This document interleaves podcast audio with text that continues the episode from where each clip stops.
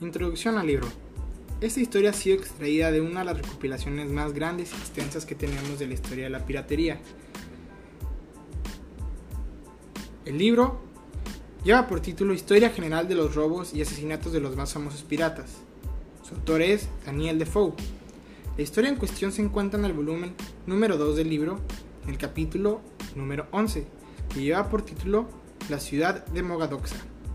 Esta historia se desarrolla en la costa de lo que actualmente es el territorio de Etiopía y Somalia, en el reino de Kanganar, a 51 grados y un minuto de latitud del Ecuador. Tiene un protagonista astuto, valiente y extremadamente suertudo, cual llamaremos el mulato, puesto que en el libro no se menciona otro nombre y solamente se refieren a él con este apodo.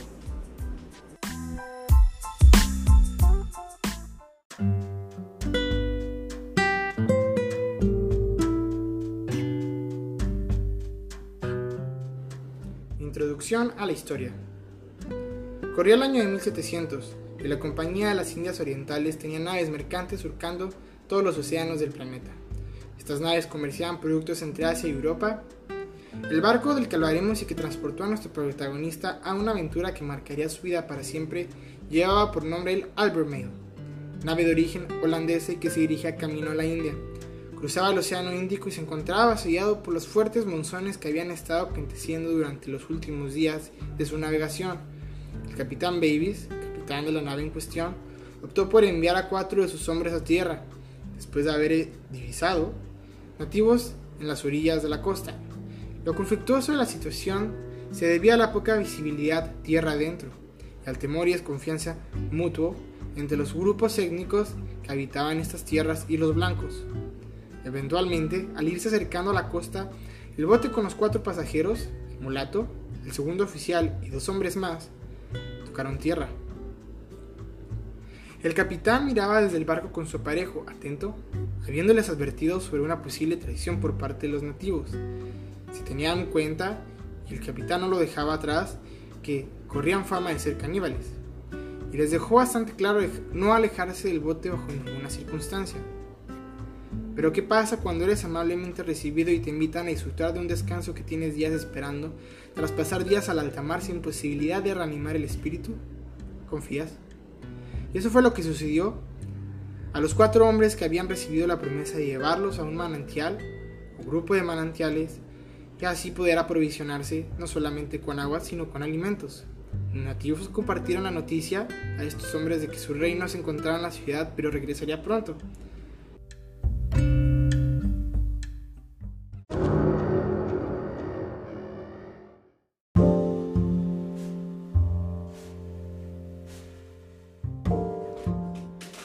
Solamente podía mirar desde su aparejo y debido a que se tenía que extremar en precauciones, lo único que pudo hacer fue ver a sus hombres adentrarse con estos nativos tras la colina que ocultaba su propia ciudad. Pero ahora, tenemos dos versiones de la misma historia que se complementan. La versión del capitán Babies, que esperaba el regreso de sus hombres, que así fue durante al menos unos días, desde el barco, y la de los hombres a que, se, aventuraron tierra adentro con estos nativos, las cuales contaré por separado y profundizaré cada una respectivamente.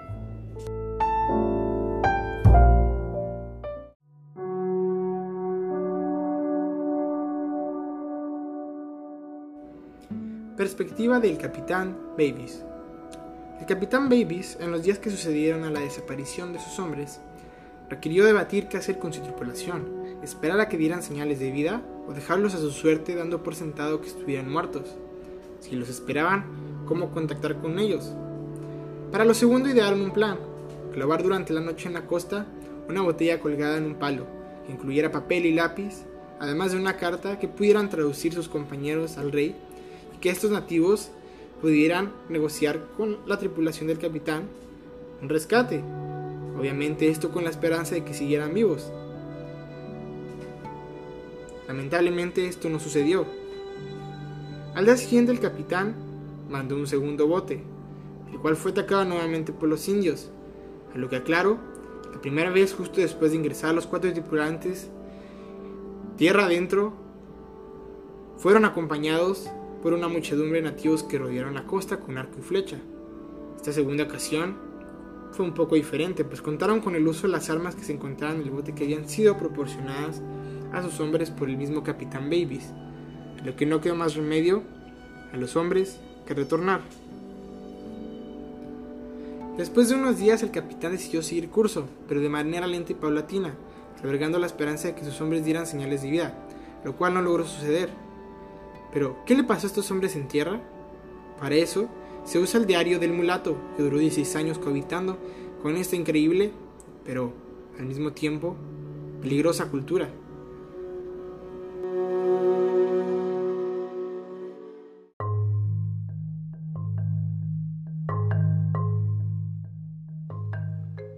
Perspectiva del mulato.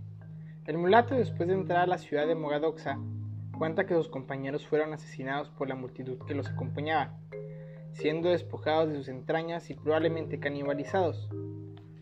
Él tenía la suerte de ser lo suficientemente negro para recibir la posibilidad de solamente ser encarcelado. Los días pasaban en su celda y un hombre se compadeció del mulato, el cual era su carcelero. Le dejaba salir por el agua para poder beberla y asear su celda. También le llevaba platillos de vez en cuando que consistían en lo que ingerían el grueso de los nativos, arroz con aceite y plátanos y bananas cocidas y otras veces frescas. El mulato, tras hablar con el carcelero, se dio cuenta de que bajo ninguna posibilidad podría escapar, que si sus compañeros navegantes se acercaban tendrían el mismo destino que sus compañeros asesinados. La aversión de estos nativos hacia los blancos, explicaba el mulato, se les enseñaba desde que nacían y probablemente tenía una correlación a la colonización de los portugueses en esos territorios desde hace dos siglos antes de su llegada. Estos habían esclavizado ya algunas culturas del África y tenían varios enemigos dentro de estas personas que consideraban salvajes a los blancos.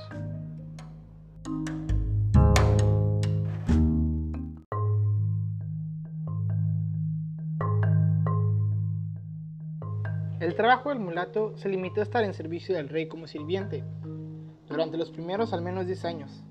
Además, él no tenía permitido abandonar la ciudad y tampoco era considerado un ciudadano libre. Sin embargo, podía vagar por los alrededores de esta siempre y cuando el rey no se enterara y el mulato estuviese disponible al momento que éste fuese requerido.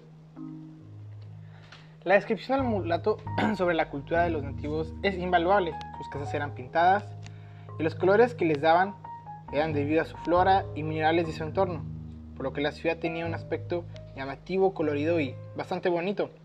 El mulato menciona que la limpieza de la ciudad no era de óptimo cuidado y funcionamiento, y que además no contaban con ningún tipo de diseños arquitectónicos que requirieran el pulido de la cantera y mármol que llegaban a utilizar para armar algunas de sus casas.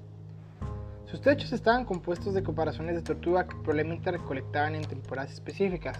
Sin embargo, sí destaca las particularidades de sus ceremonias mortuorias, las cuales al menos la nobleza tenía muy bien construida sus lugares de descanso después de la muerte, llamados los moshoks de los cuales hablaré y profundizaré más adelante.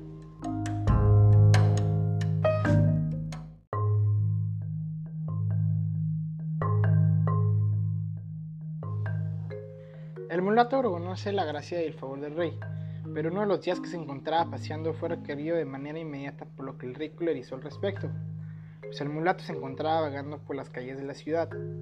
Esa sería la primera de dos veces que el mulato perdería la gracia del rey, otra sería durante el arribo a las costas del reino de un barco navegante de blancos, lo cual sería solamente temporal, pues el rey lo encarcelaría precautoriamente para que el mulato no pensara en escapar. Eventualmente, y transcurridos casi 11 años de arribo a esta civilización, el rey pediría al mulato lo acompañase a dar uno de sus recorridos en elefante, los cuales no eran muy comunes, esto con la intención de que el mulato conocía los llamados moshoks.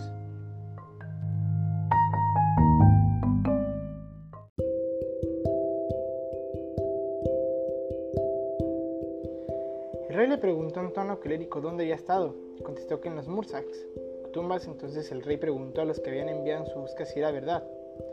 Ellos le aseguraron que lo habían encontrado allí. Al oír esto, pareció apaciguarse inmediatamente y le dijo, Cobra, que significa levántate, aunque nunca lo emplea salvo cuando perdona. A continuación le preguntó si quería vivir en casa que se le destinase a vivir perpetuamente entre los guardianes que vigilaban esos monumentos. Él contestó que no, y que le encantaría pasar el resto de sus días en tan delicioso lugar sin tener jamás deseo de volver a su propio país. De momento lo mandó a retirarse, pero al día siguiente le ordenaron que se presentase ante el rey. Él le dijo que debía ir a los Mursaks, o tumbas, a vigilar y cumplir como guardián más. Con él envió un Bamsau, o llamado sacerdote, para que le instruyesen sus deberes ahí. Por el camino, el Bamsau sacerdote dijo que viviría siempre entre los monumentos que tendría que aseguradas la comida, la bebida y la vivienda, y que no debía ocurrirse ir a la ciudad mientras pasar los límites prescritos que los demás guardianes, que llamaban pasados, le mostrarían. Su deber consistía en velar cada dos noches y cuidar que no faltase aceite a las lámparas que ardían en las tumbas ni se apagase nunca, así como limpiar las tumbas de toda sociedad e inmundicia.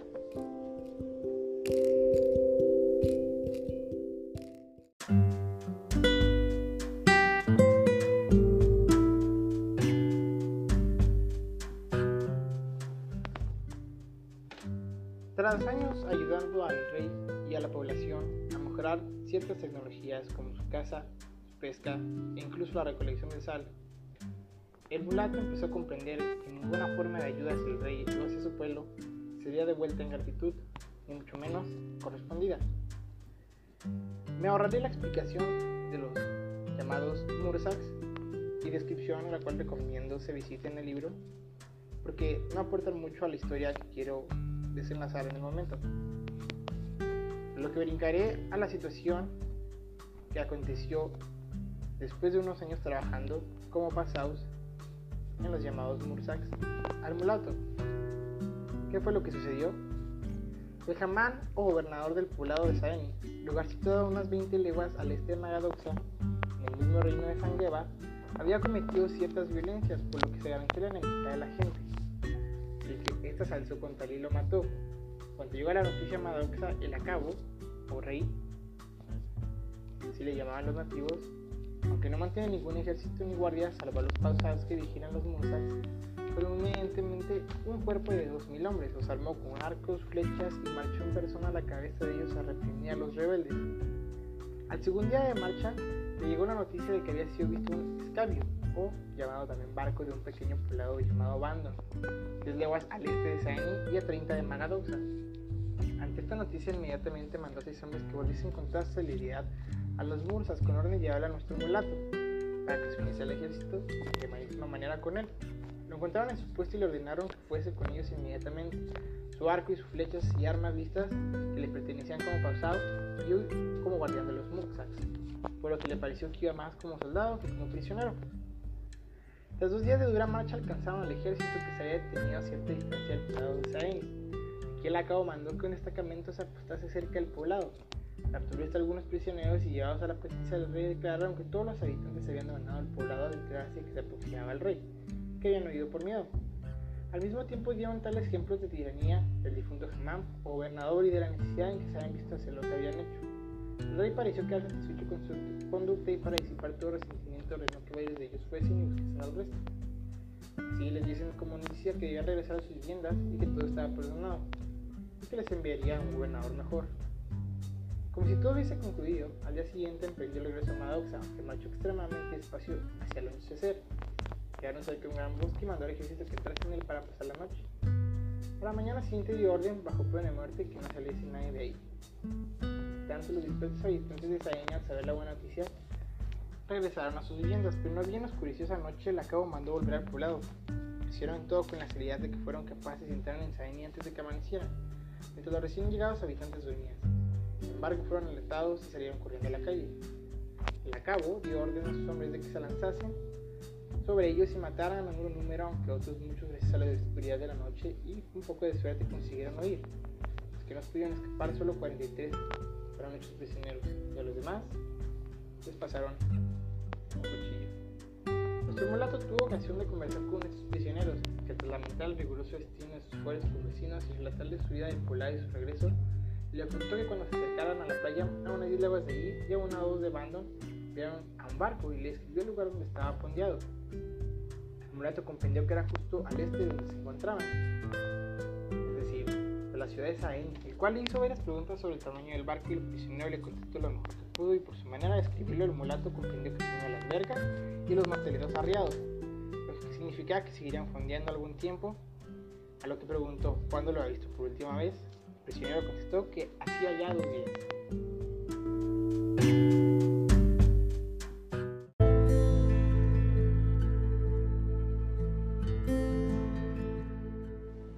Tan pronto como quedó todo en silencio esa noche y sus camaradas, que eran una especie de guardianes suyos, estuvieron dormidos, se arriesgó y se puso en camino, sin sobresaltos ni peligros, al principio y dejó atrás al ejército sin que nadie le preguntase ni viera o oyera nada, porque como no saben, nada de disciplina militar y pues no ponen nada de sentinelas de noche. Al final de cuentas era un ejército improvisado. Caminó toda la noche lo más deprisa que pudo, sabedor de que se jugaba la vida por la mañana entraría al un pueblecito de una dominias y calculó que debía aceptarlo por la descripción que el prisionero le había. Ahora adivinó que estaba cerca del mar y que solo había una elevación que se lo ocultaba. Elevación común en este tipo de territorio. Así que apretó el paso para formar una de las columnas que tenía ante sí. Cuando llegó arriba, halló un amplio panorámica de la ciudad, mirando atentamente en todas direcciones. Le pareció divisar como un barco celeste, pero tan lejos que apenas se lo retumbó el corazón se consideraba salvo. También descubrió un gran río a cierta distancia en el valle que se abría sus pies, que necesariamente tenía que cruzar, pero pues era buen nadador y no le gustó dejar cosas. De manera que se encaminó hacia dicho río. Una vez en la villa vio que la corriente, dado lo debilitado que estaba por el cansancio del viaje, era demasiado fuerte para él y lo arrastraría probablemente al mar. Pensó que la única forma de cruzarlo era retrocediendo un poco hacia el interior, encontrar un sitio donde tuviese una curva donde siempre tiende a romperse la rapidez de la corriente y pudiese cruzar con menos peligro. Mientras consideraba esta posibilidad, miró casualmente a su alrededor. Volver los ojos hacia el monte que acababa de descender y que ahora tenía unas dos o tres millas, vio seis hombres en lo alto. Parecieron observar inmóviles un momento y de repente echaron a correr en su dirección. No pensó sino que eran los enviados tras él y que al principio se habían detenido a escoltar. Al descubrirlo, se lanzaron ladera abajo. El miedo a la muerte cruel que sufriría si lo cogían le impidió toda reflexión y sin pensarlo más se zambulló en el río, aunque la corriente era muy fuerte. Sin embargo, se encontró con que no era tanto como había temido al principio y cuando estaba cerca de la orilla, la providencia dispuso que llegase a una parte donde formaba un remolino que le arrastró hacia la tierra. Providencia, definiéndola como Dios o la divinidad por parte del autor Daniel Defoe. Estaba algo agotado por el esfuerzo y tras media hora sentarse a recobrar el aliento, tuvo una visión que le aterró tanto como si acabara de descubrir un ejército de enemigos en sus talones. Un monstruoso cocodrilo tendido junto a la orilla como un tronco prodigioso en el agua. Según declara bajo palabra, le pareció bastante grande como para tirar un buey. Al mismo tiempo vio a sus perseguidores que ahora habían llegado al otro lado. Se levantó sobre el tejido, voló más que corrió y viendo una zona de matorrales cerca del río, tuvo la presencia de ánimo de abrirse paso a través de ellos sabía si el monstruo lo seguía no podría pasar por ahí, ya que se le impedía el espesor de los matorrales, que además no ocultarían de su vista. Y a decir verdad, probablemente debió subir a esta felicidad.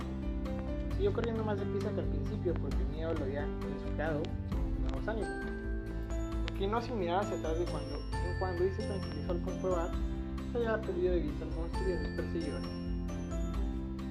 Tras dos horas, Llegó a un valle entre dos elevaciones que se veía hacia el mar y donde vio gozosamente sorprendido la aparición del barco fondeado, a no más de una milla de la playa. Echó correr inmediatamente hacia el borde del agua y le hizo señal agitando el gorro por encima de la cabeza. Consideró que era inutilitario llamar ya que estaba demasiado lejos para que lo oyera. Siguió repitiendo este gesto muchísimo tiempo y empezó a sentirse impaciente e inquieto. Me agrado porque veía que no le habían devolvido ninguna señal ni respuesta pudieran entender que los villanos pretendían socorrerlo. No tardaron en sentirse también liberados tanto que la súbita apareciendo un bote que daba la vuelta a la punta de tierra más próxima a él, fue hace un tiempo que recorrió la costa para ver si estaba habitada la región, logró divisarlo. Tan grande fue su alegría al verlo y tal su ansiedad por hablar con ellos, al ver sus tropas, porque eran europeos, que no tuvo paciencia para esperar a que llegasen a donde él estaba. Cuando llegó el agua al cuello, se puso a flotar y a nada hacia el bote que resultó ser holandés.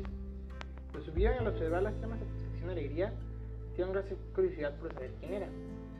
Preguntaron en holandés y aunque él conocía muy pocas palabras en este idioma, logró darles a entender que hablaba inglés.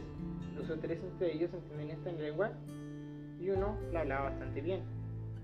Hizo saber en pocas palabras que era cristiano, que llevaba 16 años prisionero o esclavo en ese país, que acaba de huir y que le ofrecían seis bárbaros a los que había llegado a ver alguna vez. Al cabo de media hora aparecieron cinco hombres armados con arcos y flechas corriendo a gran velocidad se acercaron a la villa. Miraron atentamente hacia el bote. Los holandeses dispararon dos mosquetes, lo que los expulsó y puso en fuga. Poco después tuvieron dos de ellos. Dejaron arena, sus arcos y flechas se lanzaron al agua y parecieron dirigirse hacia el bote. sorprendieron ya que ignoraban qué se proponían. No tenían nada que temer a muchos hombres desnudos, por lo que permanecieron en el bote para ver qué pasaba. Cuando llegaron los dos bárbaros a este, se dirigieron al mulato y le explicaron que los recogiesen y llevasen con ellos. Preferían estar a la merced de los blancos que enfrentarse a la suerte de su rey al ser obligados, o eran, han sido captores del mulato, y regresar con las manos vacías, preferían acogerse a la merced de estos que correr al azar de que los atrapasen y morir de hambre corriendo los que no conocían. Cuando llegaron al barco, el mulato contó al capitán todas sus aventuras y al este que era hombre de mar y que entendía bastante de navegación, lo cogió en calidad de marinero experto. Estuvieron aquí tres semanas los vientos fueron contrarios hasta entonces. Zarparon para Batavia y en las Indias Orientales, donde después de descargar y tomar un cargamento de mercancía de India, zarparon con destino a Holanda. El mulato hizo dos tres viajes con ellos, pero en el año 1724, estando en Holanda, tuvo muchos deseos de ver a su antiguo capitán. Se embarcó el 28 de marzo y pasó a Inglaterra donde lo encontró, dado que donde vivía, se alegró inmensamente de verlo. Se mostró muy generoso con él y lo convenció que escribiese todas sus aventuras de las que se copia fiera relación con cada placer. Daniel Defoe. Después el mulato regresó a Holanda y aún anda navegando en servicio de la compañía Indo-Oriental Holandesa, menos que haya muerto recientemente.